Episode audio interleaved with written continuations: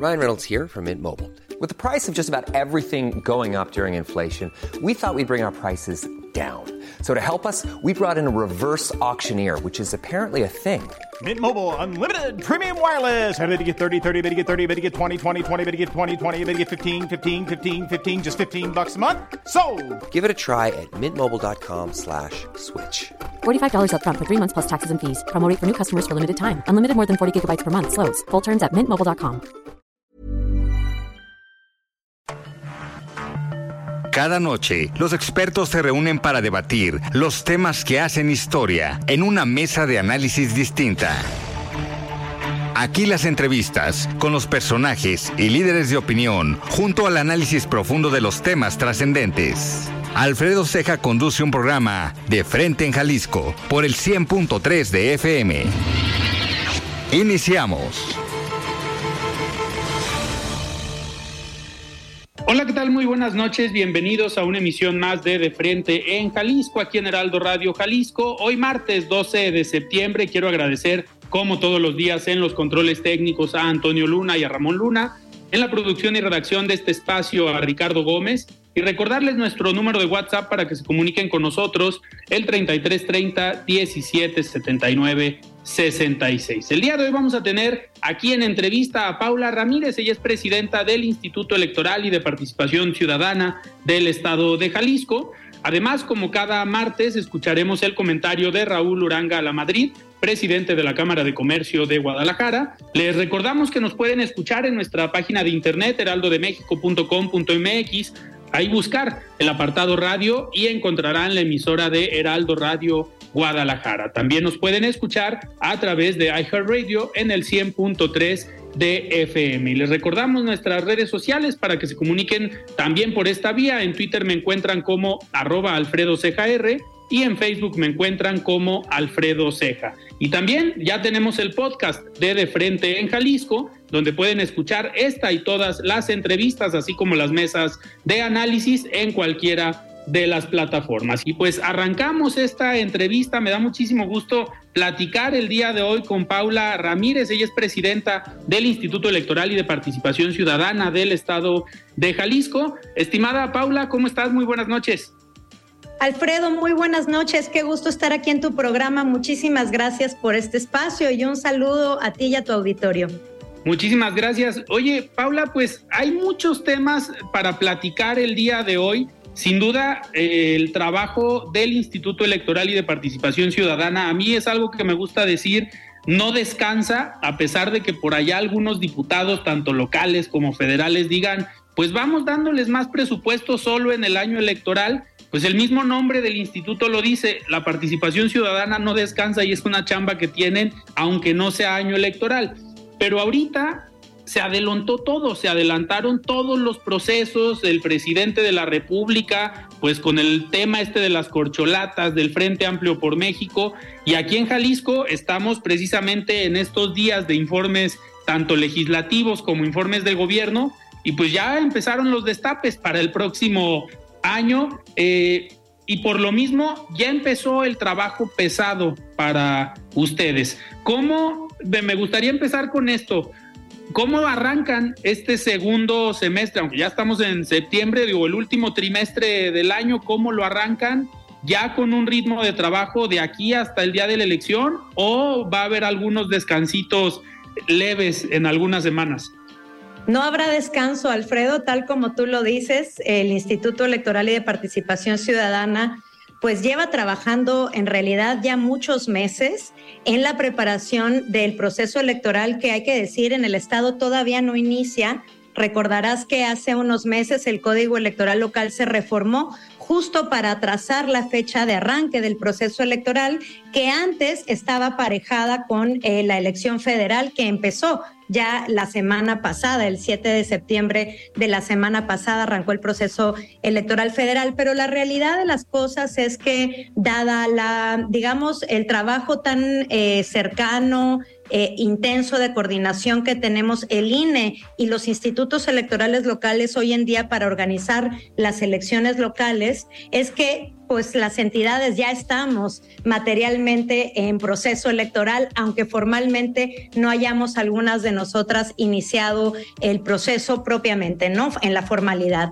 Em, hemos eh, realizado ya un conjunto de actividades directamente encaminadas a la organización de este proceso electoral, como es la aprobación, por ejemplo, de nuestro presupuesto, del presupuesto de los partidos políticos para el próximo año. Hemos emitido diversas eh, normas ya eh, instrumentales para hacer posible, digamos, eh, la aplicación de las leyes locales en materia electoral, muy significativamente los lineamientos de paridad y acciones afirmativas que aprobamos la noche pasada del viernes. Eh, y además hemos hecho un, digamos, muy profundo y muy cuidadoso trabajo de planeación de todas las actividades que estaremos desplegando y desempeñando entre este y el próximo año, porque déjame contarte, Alfredo, esta elección que vamos a enfrentar en Jalisco es la más grande que hayamos tenido en el país, probablemente sea también eh, la más compleja que se haya enfrentado en, la entidad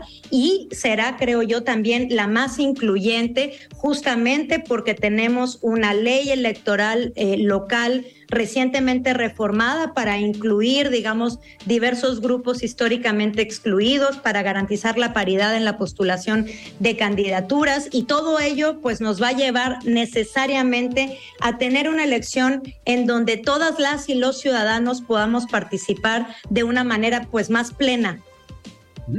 Eh, Paula, a ver, en este trabajo que ya, ahorita nos resumiste con lo que ya están haciendo, eh, se dio prácticamente como banderazo de salida, o al menos así lo vimos algunos de nosotros, esta entrega de equipamiento para o que van a utilizar para el próximo proceso electoral, tanto de vehículos, equipos, de computadoras.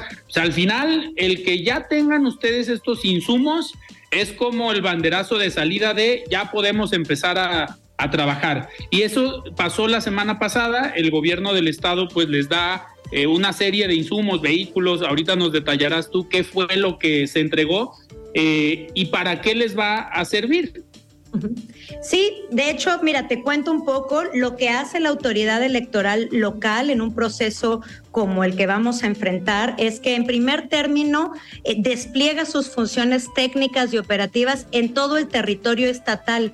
Esto es así porque como tú sabes, las elecciones mexicanas están conducidas y vigiladas esencialmente por la ciudadanía, de manera que como autoridades electorales tenemos que integrar o instalar una sede en cada distrito electoral, en Jalisco tenemos 20, y en cada uno de los 125 municipios del estado. Son sedes que van a albergar lo que nosotros conocemos como consejos ciudadanos, es decir, órganos colegiados integrados por ciudadanas y ciudadanos y partidos políticos que conducen y vigilan cada elección que va a estar en, juego.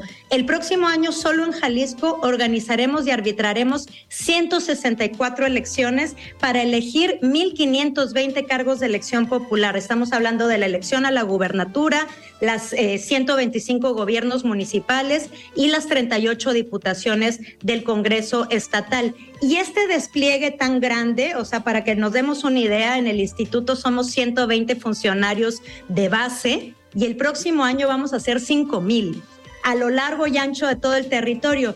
Este desdoblamiento institucional es eh, muy amplio, eh, muy complejo y también es costoso, hay que decirlo. Y es por ello que necesitamos vehículos, computadoras, eh, mesas, sillas, ventiladores, cafetera, material utilitario, etcétera, para que estas 150 oficinas que vamos a estar instalando en todo el estado funcionen debida y adecuadamente y sea efectivamente la ciudadanía la que organice las elecciones porque déjame decirte, Alfredo, que este es quizá el elemento que ha dotado de mayor certeza y confianza las elecciones mexicanas, su ciudadanización, la vigilancia tan profunda que se tiene desde la ciudadanía. Así es, aquella, aquella reforma de Ernesto Cedillo, que es un expresidente no tan bien visto por algunos, pero yo en las clases siempre les digo, a ver, si algo hay que reconocerle a Cedillo es la ciudadanización del entonces IFE y hoy INE. Paula, ahorita hablando de estas 150 oficinas, eh, se abren, obviamente, me imagino, por distritos, por municipios, o habrá algunas, por ejemplo, Gilotlán de los Dolores, que es un caso muy particular ahorita en Jalisco, donde no ha podido eh, llevarse a cabo elecciones por las condiciones de seguridad, me imagino que ahí no abren oficina. Eh, sí, abrimos. ¿Sí abren? ¿Sí abren? En cualquier, en todos los municipios. Nosotros estamos obligadas y obligados a desempeñar nuestra función y eso significa ir a cada rincón del territorio estatal a organizar las elecciones para que la sociedad jalisciense elija legal y libremente a sus gobernantes y representantes. Vamos a estar instalando, tal como tú lo dices, primero los consejos distritales, eso va a ocurrir este año, este mismo año, ya en noviembre. De hecho, ese es el, digamos, es el banderazo de salida más instrumental que vamos a tener es la instalación de estos consejos distritales y el próximo año vamos a instalar los 125 consejos municipales. Vamos a arrancar primero con la zona metropolitana de Guadalajara, que desde luego pues son las, los órganos más complejos porque sus elecciones son más grandes, ¿no? Y cuentan pues más, eh, más paquetes electorales, hay mayores recuentos, es decir, hay una complejidad mayor en los distritos, los municipios de la zona metropolitana de Guadalajara y inmediatamente después instalaremos el resto de los consejos en todos, en absolutamente todos los municipios de la entidad, es decir, en los 125, incluido Gilotlán de los Dolores. En este, en este sentido, la quiero entender la elección de Gilotlán.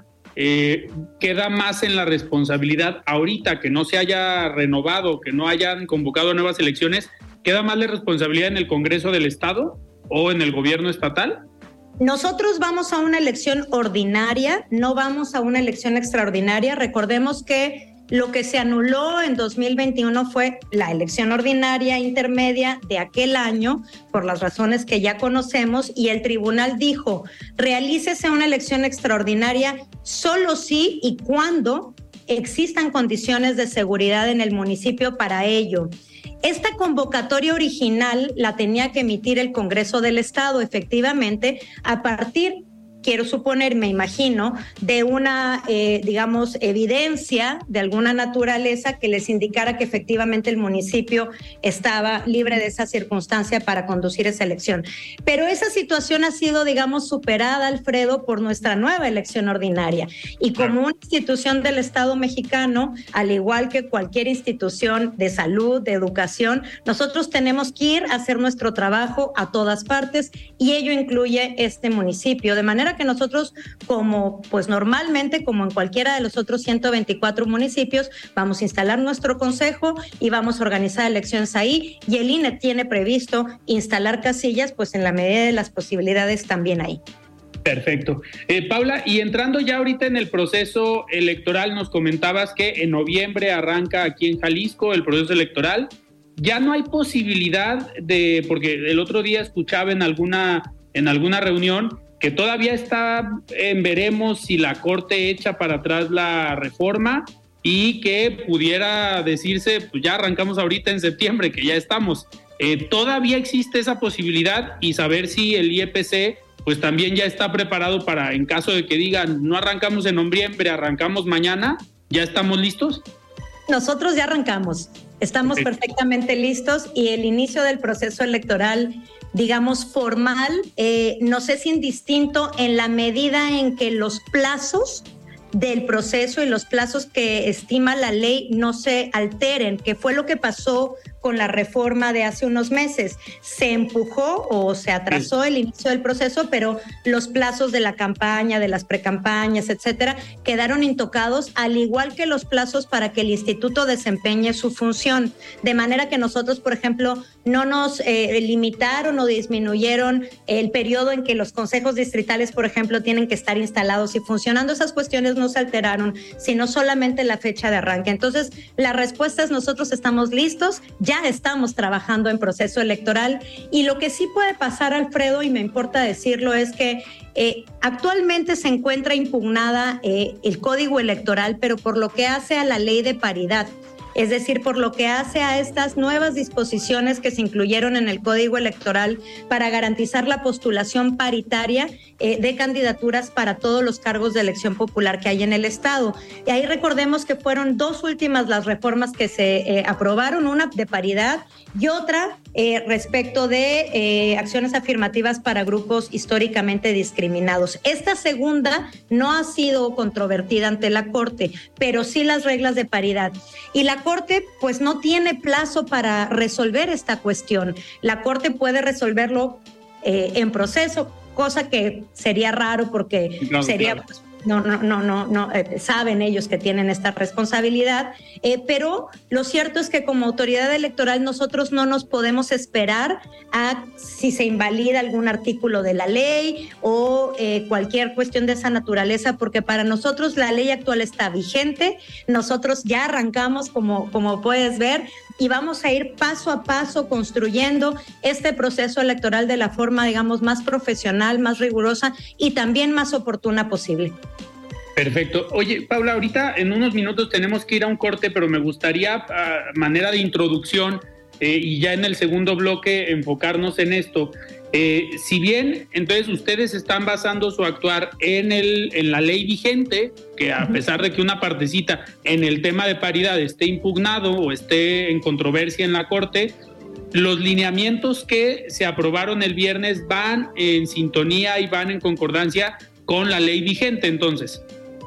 Desde luego, lo que están buscando esos lineamientos son justamente instrumentar, es decir, hacer aplicables en toda su extensión las disposiciones que hoy están contenidas en la ley. Y decirte, Alfredo, nosotros tenemos eh, claramente identificados, digamos, los elementos de controversia que podrían en un momento dado invalidarse eh, para poder actuar en consecuencia de inmediato. Si hay, digamos, eh, por parte de la Corte, si se invalida algún artículo, nosotros de inmediato podríamos adecuar también nuestros lineamientos para ajustarnos a esta nueva situación legal. Y de no ser así, de confirmarse la ley, pues ya tenemos lineamientos eh, aprobados en lo general por unanimidad en el Consejo General del Instituto, con varias diferencias en lo particular, pero que son ya, digamos, digamos, útiles para eh, regir la elección, la postulación de los, de, los, de los cargos o de las candidaturas para elección del próximo año.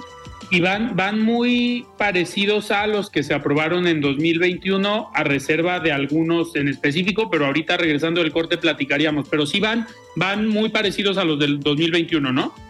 Y con muchas novedades que ahorita platicamos, pero sí, se recogió lo principal, lo que ha demostrado ser efectivo, digamos, sobre todo por lo que hace a las reglas de paridad. Ya hay varias novedades, sobre todo respecto de los grupos históricamente vulnerados en donde en el Estado se había avanzado bien poco.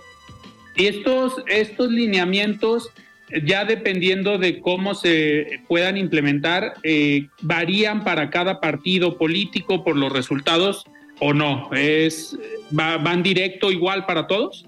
Las reglas son exactamente las mismas para todos, pero cada partido tiene una condición distinta. Por ejemplo, hay reglas que llamamos de competitividad, en donde distritos o municipios se organizan de acuerdo a los últimos resultados o a las últimas votaciones que recibió cada partido. En ese sentido, digamos, los bloques de competitividad pues le operan distinto a cada quien. Unos fueron más competitivos en unos municipios que en otros y así, pero la regla es exactamente lo mismo, la misma para todos y bueno, eso es lo que garantiza un sistema electoral pues justo e imparcial. Muy bien, muchísimas gracias Paula por esta entrevista, esta plática que tuvimos. Platicamos con Paula Ramírez, presidenta del Instituto Electoral y de Participación Participación Ciudadana del Estado de Jalisco. Y antes de continuar, me gustaría platicarles sobre esta encuesta que se publica hoy en el Heraldo de México, ya en este ejercicio de Ruta 2024, esta encuesta en alianza con Poligrama, donde pues el escenario nacional sigue un poco eh, claro sobre los resultados si hoy fuera la elección presidencial en esta encuesta que da como resultado una ventaja considerable de Claudia Sheinbaum como candidata de la Alianza Morena, el Partido Verde y el Partido del Trabajo, donde aparece con un 44.2% de preferencia en el electorado, frente a Xochitl Galvez como abanderada del Partido Acción Nacional y del Frente Amplio por México, que aparece con un 30.7%. Y en caso de que el candidato de Movimiento Ciudadano fuera Samuel García, aparece con un 12.5%, después de que hace unos días pues anunciara que eh, pues también valoraría ser el candidato de Movimiento Ciudadano. Y algo que se ha eh, dicho en los últimos eh, días también después de este posible fractura por el resultado de los de la de la dirigencia de los comités de defensa de la cuarta transformación en los que gana Claudia Sheinbaum, pues Marcelo Ebrard ante esta disyuntiva, yo lo escribía el día de hoy en una columna de un diario local, pues esta indecisión de Marcelo Ebrard de si se va a Movimiento Ciudadano o forma su propio movimiento o se queda en Morena dependiendo el resultado de esta impugnación que hace ante los mismos órganos internos del partido Morena, pues también en esta encuesta se midió el escenario en el que Marcelo Ebrard pudiera ser el candidato de Movimiento Ciudadano. Y, y en, esta, en esta medición, pues Claudia Sheinbaum aparece también a la cabeza con un 43.4%, seguida por Xochitl Galvez con un 29.7% y Marcelo Ebrard, que si en su momento decide a ser el candidato por Movimiento Ciudadano, aparece con un 16%, es decir, un 3.5% más que el mismo Samuel García, un emesista reconocido, el gobernador de Nuevo León, pero sí sumaría unos puntos porcentuales más Marcelo Ebrard al frente de la candidatura de Movimiento Ciudadano. Pero sin duda, pues la nota importante es el resultado contundente por parte de Claudia Sheinbaum con una eh, amplia ventaja sobre Xochitl Galvez de casi 15 puntos porcentuales, a casi a ocho meses de la elección presidencial. Y pues nosotros vamos ahora a escuchar el comentario de Raúl Uranga a la Madrid, presidente de la Cámara de Comercio de Guadalajara. Estimado Raúl, ¿cómo estás? Buenas noches. La voz de los expertos. Muy buenas noches para ti, Alfredo, y para tu apreciada audiencia que siga de frente en Jalisco, un programa de Heraldo Radio. Hoy quiero hablarles de una oportunidad única para presenciar un evento de talla internacional. Como ustedes saben, desde hace varios años, el área metropolitana de Guadalajara se ha destacado por recibir grandes espectáculos deportivos. Un ejemplo de ello es el Guadalajara Open Akron WTA 1000, que se celebrará en el Complejo Panamericano de Tenis del 17 al 23 de septiembre. Para dimensionar la importancia de esto, hay que decir que se trata de un torneo de elite, solamente por detrás de los Grand Slam. Por segundo año consecutivo, nuestra ciudad recibirá a las mejores tenistas del mundo, entre ellas a siete de las top 10 del ranking mundial de la WTA. El Guadalajara Open Akron WTA 1000 es parte de nueve torneos que a su vez se integran al circuito WTA. Esto pone a Guadalajara a la par de ciudades como Beijing, Dubai, Cincinnati, Indian Wells, Madrid, Miami, Montreal y Roma. Hay varias razones por las que es importante recibir este tipo de torneos. En primer lugar, Guadalajara se vuelve a poner ante los ojos del mundo. Esto nos ayuda a reforzar la imagen de la ciudad en el extranjero, lo que representa una oportunidad única para el turismo, pues este torneo se transmite en alrededor de 140 países y llega a más de 20 millones de espectadores. Otra razón es la derrama económica que genera un evento de esta magnitud. Para esta edición se calcula que será de alrededor de mil millones de pesos, por lo que los sectores del comercio, los servicios y el turismo también serán ampliamente beneficiados. Por otro lado, también tenemos el factor social y deportivo. Que las niñas y los niños puedan ver espectáculos de este nivel en su ciudad, sin duda los inspirará para elegir el deporte sobre actividades que podrían perjudicar su desarrollo. Todavía están a tiempo de adquirir sus boletos y ser parte del evento deportivo del año en la ciudad. Los invito a entrar a guadalajaraopen.com para que revisen todos los detalles. Hasta aquí mi comentario, Alfredo. Que tengan una excelente semana, todas y todos. Nos escuchamos el próximo martes. Muchísimas gracias, Raúl, por este comentario. Nosotros vamos a un corte y regresamos. Siga con Alfredo Ceja y su análisis de frente en Jalisco por el Heraldo Radio 100.3. Mesa de análisis de frente en Jalisco con Alfredo Ceja. Continuamos. Nosotros seguimos platicando con Paula Ramírez, ella es presidenta del Instituto Electoral y de Participación Ciudadana del Estado de Jalisco. Paula, ahora sí entrando un poquito más a detalle en materia, el viernes tuvieron sesión con un tema que pues para algunos medios de comunicación, para la sociedad civil, puede ser polémico o puede ser de mucho interés para algunos como es este tema de los lineamientos de paridad. Lo platicábamos antes de irnos a un corte, que hay eh, una parte de la ley que está en controversia en la Corte, pero es precisamente este tema de los lineamientos eh, de paridad. Desde la elección pasada fue muy complejo para los partidos políticos saber si los cinco primeros municipios. There's never been a faster or easier way to start your weight loss journey than with PlushCare. PlushCare accepts most insurance plans and gives you online access to board-certified physicians who can prescribe FDA-approved weight loss medications like Wigovi and Zepbound for those who qualify. Take charge of your health and speak with a board-certified physician about a weight loss plan that's right for you. Get started today at plushcare.com slash weight loss. That's plushcare.com slash weight loss. plushcare.com slash weight loss. Hey, it's Ryan Reynolds, and I'm here with Keith, co-star of my upcoming film, If, only in theaters May 17th. Do you want to tell people the big news?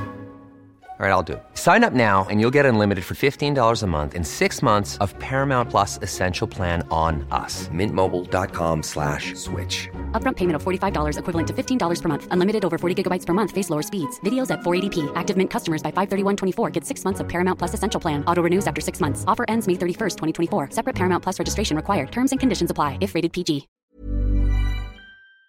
Los más poblados, si iba mujer, iba hombre. Pero independientemente de lo que decía la ley, que ahorita nos vamos a enfocar en ello, pues hoy vemos que no todas o no la mitad de las presidentas municipales son, bueno, más bien las presidencias municipales son encabezadas por mujeres, pero por ejemplo en el Congreso sí vemos que hay una mayoría eh, de mujeres en esta legislatura. Me gustaría que nos platicaras qué fue lo que aprobaron el viernes qué impacto tiene y qué peso tiene en las próximas elecciones, porque habrá algunos que piensen, ah, son los lineamientos del IEPC, pero está la ley que aprobó el Congreso del Estado. No, al final, a lo que le tenemos que hacer caso también es a estos lineamientos. ¿Qué fue lo que aprobaron? Y platícanos si les costó trabajo, si hubo eh, jaloneos en las negociaciones con los eh, consejeros. Claro que sí. Lo que aprobamos fue, fue justo esto, los lineamientos para la postulación paritaria de candidaturas y la instrumentación de políticas públicas encaminadas a digamos, a favorecer a grupos históricamente vulnerados o excluidos de la participación política. Y estos lineamientos eh, se aprueban para hacer eh, aplicable o para instrumentalizar la ley electoral, el código electoral, que apenas en julio fue eh, reformado con dos reformas, una de paridad y una de acciones afirmativas para grupos, que eh, realmente cambiaron de manera muy relevante, digamos, las disposiciones que hasta hoy o hasta antes de julio teníamos en, en la ley. Quiero decirte, Alfredo, que este ha sido por parte del instituto un trabajo muy arduo. Nosotros desde mayo del año pasado, antes de que existiera una reforma electoral en la materia y justo ante la omisión legislativa, porque recordemos que las autoridades electorales no somos legisladores, no legislamos la materia electoral, pero sí estamos eh, obligadas a cumplir o hacer cumplir los principios constitucionales, de manera que ante una omisión legislativa como lo que había antes de julio, nosotros emitíamos lineamientos de paridad y acciones afirmativas. Eh, en este trabajo eh, iniciamos te digo, desde mayo del año pasado, aprobamos un plan ejecutivo eh, de trabajo que incluyó múltiples actividades. Hicimos mesas de diálogo con grupos de interés, con expertos, académicos, colectivos, activistas, participaron los partidos políticos. Hicimos una mesa por cada grupo, es decir, para personas con discapacidad, para personas indígenas, de la diversidad sexual, migrantes, juventudes y desde luego el tema de las mujeres, eh, de la paridad. Y además de ello, hicimos, digamos, recabamos y sistematizamos toda la normatividad que hay en la materia, recabamos opiniones, eh, digamos, especializadas, documentadas y de manera muy destacada, Alfredo, condujimos el año pasado y a principios de este año dos consultas, una consulta a personas, pueblos y comunidades indígenas y otra consulta en todo el estado a personas con discapacidad, porque el Estado mexicano, a partir de la suscripción de tratados internacionales, está obligado a preguntarles a estas comunidades antes de normar cualquier cuestión que afecte su vida, eh, la vida de estas comunidades. De manera que, como te podrás dar cuenta, nosotros condujimos múltiples actividades pero este año, en marzo de este año, el Congreso del Estado comunicó formalmente al IEPC que empezaba un proceso legislativo para normar la materia en la ley, lo cual desde luego es mucho mejor porque nosotros lo que emitimos son acciones afirmativas de un órgano administrativo eh, que son reglas eh, que solamente operan para un proceso electoral en cuestión, etcétera. La legislación nos permite que la norma prevalezca, eh, tiene una fortaleza, digamos, eh, superior en términos de la jerarquía de las leyes, etcétera. Eh, de manera que cuando el Congreso nos informó esta cuestión, también nos pidió nuestro apoyo, nos pidió los resultados de las consultas que habíamos conducido y además todos los insumos que habíamos producido como parte de estos trabajos preparatorios. Y es a partir de ahí que el Congreso inicia su proceso legislativo y finalmente aprueba en julio de este año estas dos eh, nuevas reformas que hoy, insisto, ya se encuentran en la ley. ¿Y qué dicen estas nuevas reformas o para qué sirven estas nuevas disposiciones? Centralmente son reglas, Alfredo, que sirven o que garantizan la postulación por un lado, paritaria, que es ya un principio constitucional, garantizan que las mujeres estén postuladas eh, no solo, eh, digamos, en la mitad de los cargos, sino que también en cargos eh, realmente competitivos y otras cuestiones. Y también incluyen normas, digamos, preferentes de postulación para estos cinco grupos que te acabo de mencionar. se trata de un avance importante, Alfredo, porque te diré que em, en materia de paridad, eh, habíamos avanzado en Jalisco y seguimos avanzando de manera relevante, aunque se trata de un avance desde luego paulatino eh, y, progresivo en la garantía de los derechos. Y como tú bien lo dices, en 2021 el instituto emitió lineamientos de paridad que lograron o que acreditaron o demostraron efectividad, tal como tú lo has dicho, en diputaciones.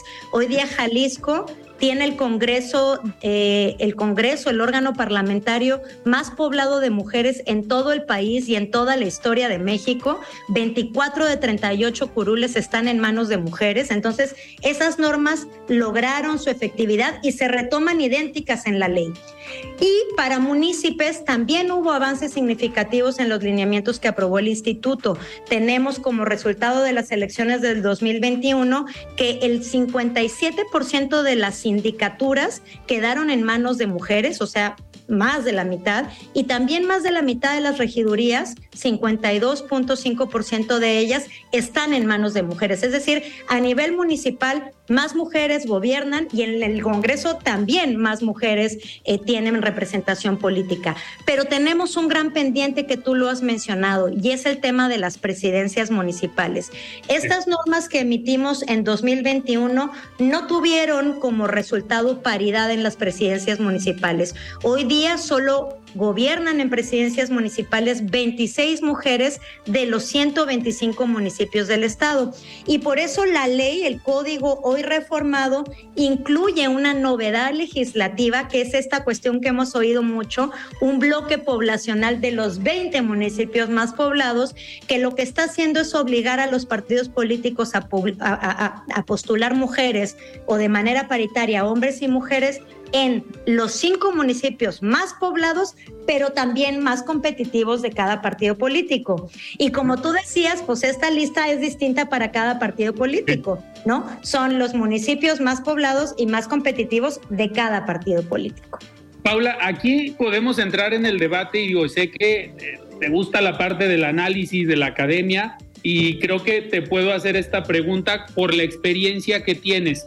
El debate también ha versado si, eh, si, las candidaturas tendrían que ser parejas en los partidos políticos, es decir, que en los cinco o en los diez primeros municipios más poblados eh, sean cinco mujeres, cinco hombres, pero que en los mismos municipios los partidos tengan que postular mujeres.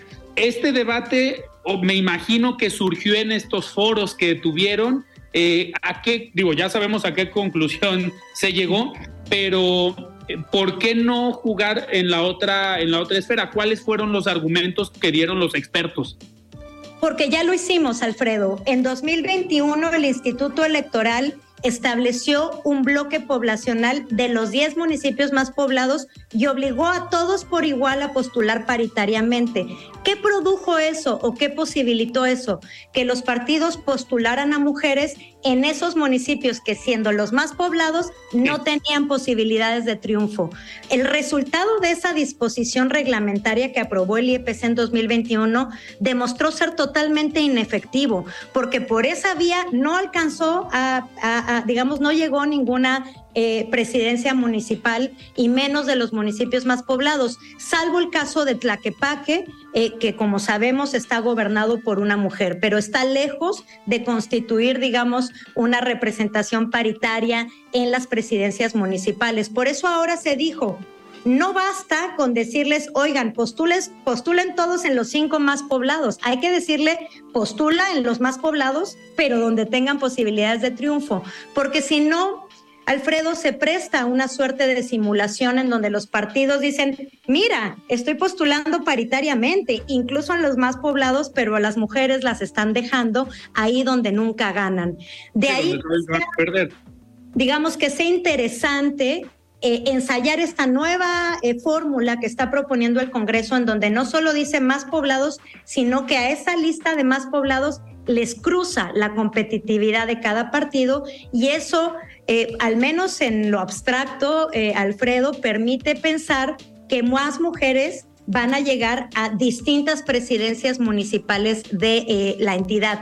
Quizá no, que esta ha sido la crítica grande a los dos municipios más poblados de la entidad, Zapopan y Guadalajara, que tienen una disparidad poblacional muy alta con el tercero y ya no digamos con el décimo, ¿no?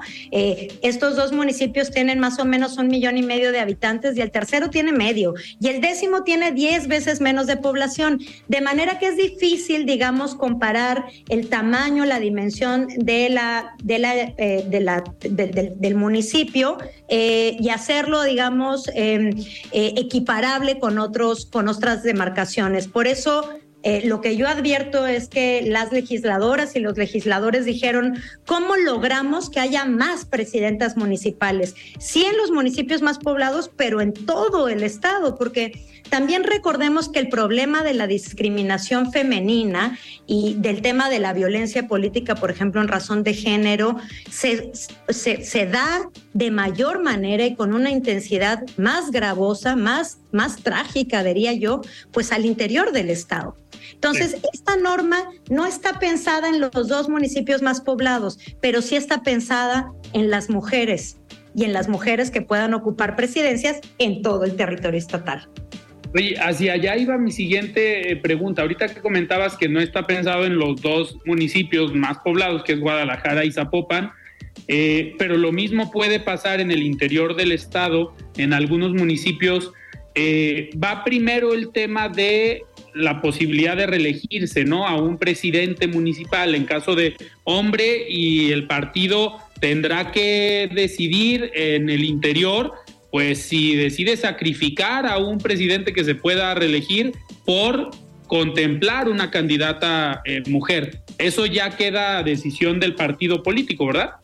Desde luego, digamos, las, las reglas que incluye el código y los lineamientos para instrumentarlas en general disponen condiciones preferentes, voy a decir, para estos grupos y para las mujeres, pero no imponen que tenga que ser en un municipio mujer o en tal municipio este, una cuota, es decir, las reglas son genéricas de manera que haya cierta libertad configurativa de los partidos justo para dibujar su mapa político y tomar decisiones justo como esa. En este municipio tengo una candidatura, eh, digamos, con mucho respaldo eh, ciudadano, eh, es hombre, aquí no, no voy a poder poner eh, a una mujer, pero entonces voy a tener que poner a una mujer en este otro lado porque estas disposiciones son obligatorias independientemente de la reelección, de manera que los partidos tendrán que tomar sus decisiones en cada demarcación territorial de acuerdo pues a su despliegue político, a su respaldo ciudadano, a sus capacidades incluso de, de campaña y otras circunstancias. Pero, por ejemplo, en caso de un presidente que se pueda reelegir, y al ratito digo los nombres, porque traigo un, traigo un ejemplo eh, en este sentido, pero antes de que des tu respuesta, no quiero decir los nombres para no comprometer tu respuesta. Eh, a ver, un presidente... por favor.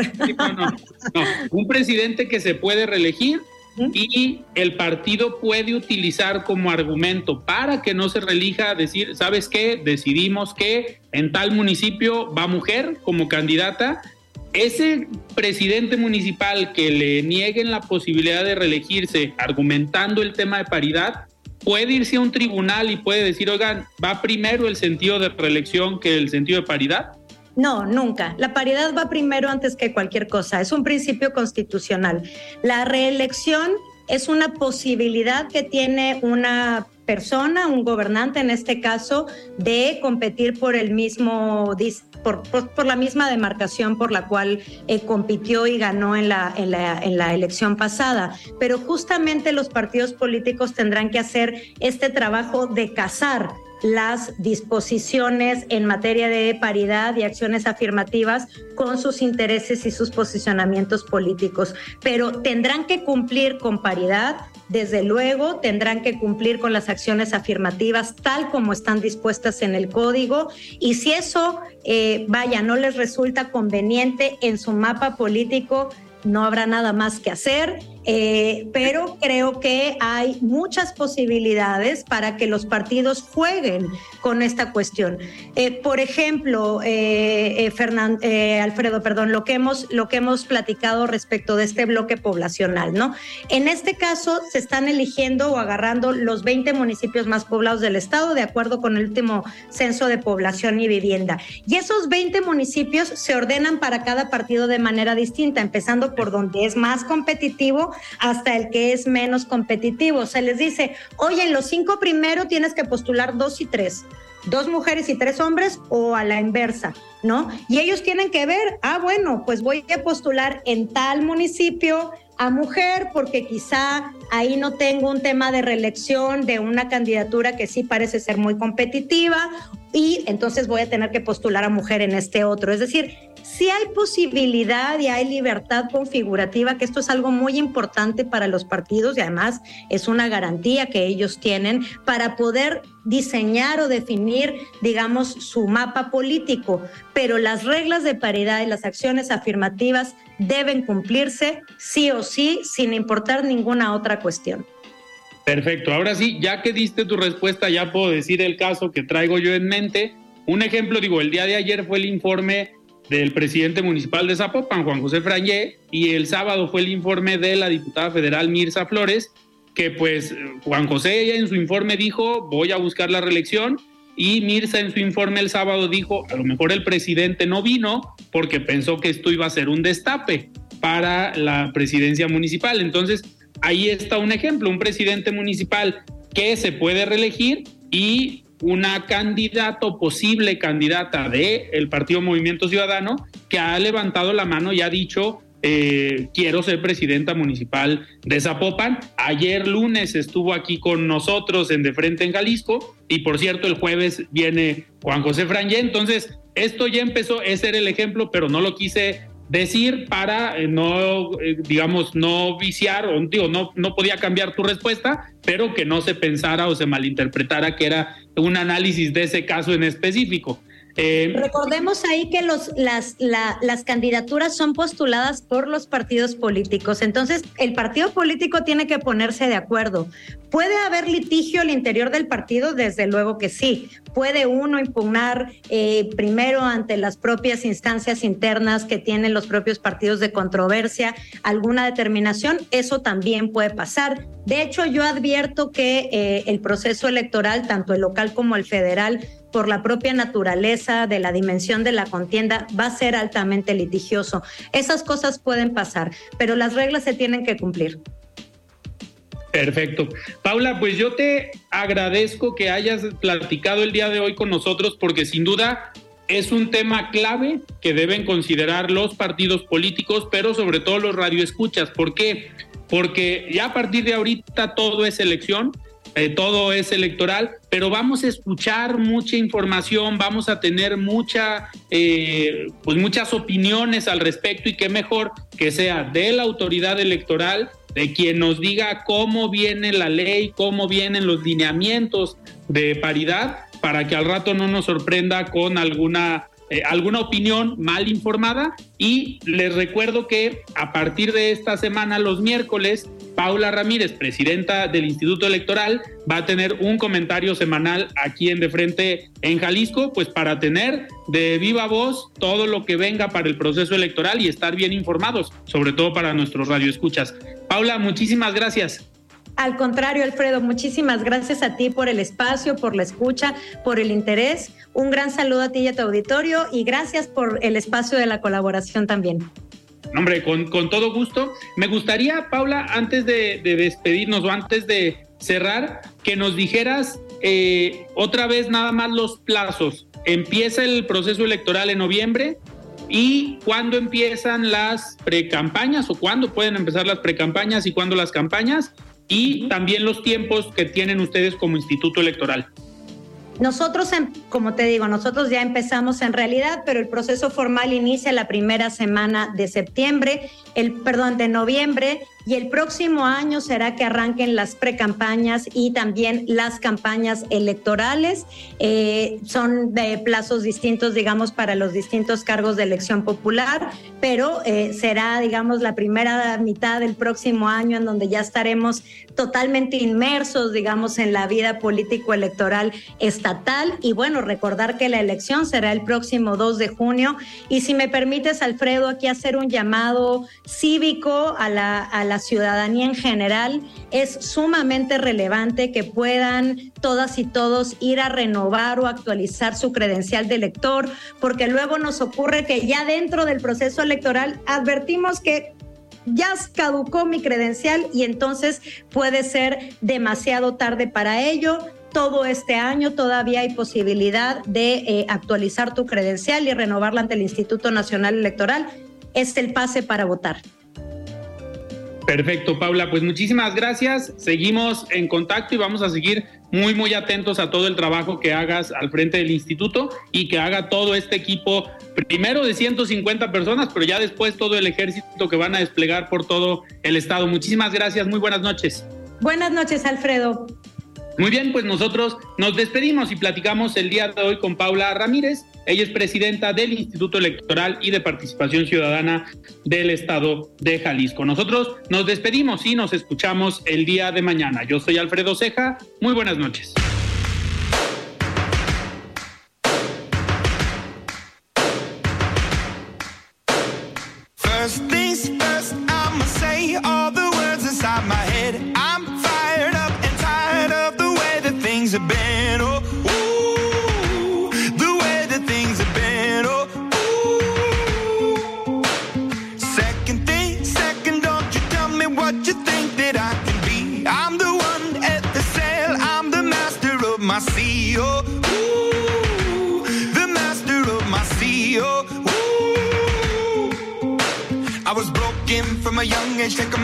Soak into the masses, writing my poems for the few that look at me, took at me, shook at me, feeling me, singing from heartache, from the pain, taking my message from the veins, speaking my lesson from the brain, seeing the beauty through the. You make me you me a believer, believer.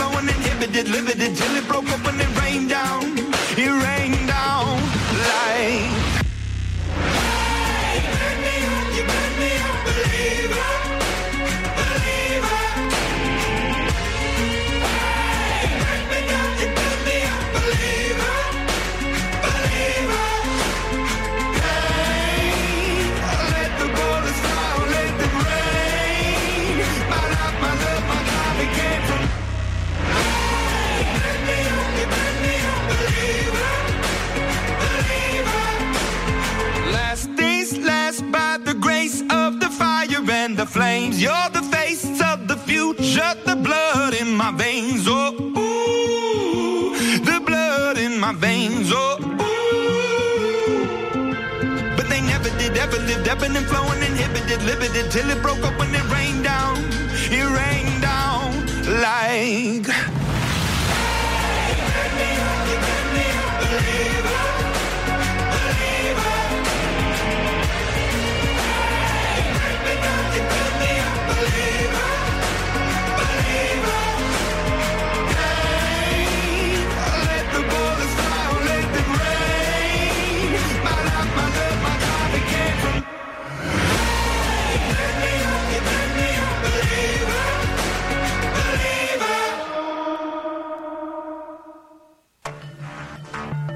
Alfredo Ceja los espera de lunes a viernes para que junto con los expertos y líderes de opinión analicen la noticia y a sus protagonistas.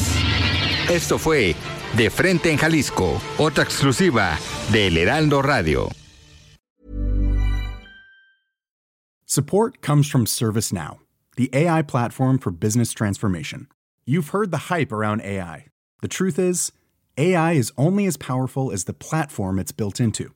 ServiceNow is the platform that puts AI to work for people across your business, removing friction and frustration for your employees, supercharging productivity for your developers, providing intelligent tools for your service agents to make customers happier. All built into a single platform you can use right now. That's why the world works with ServiceNow. Visit servicenow.com/ai for people to learn more.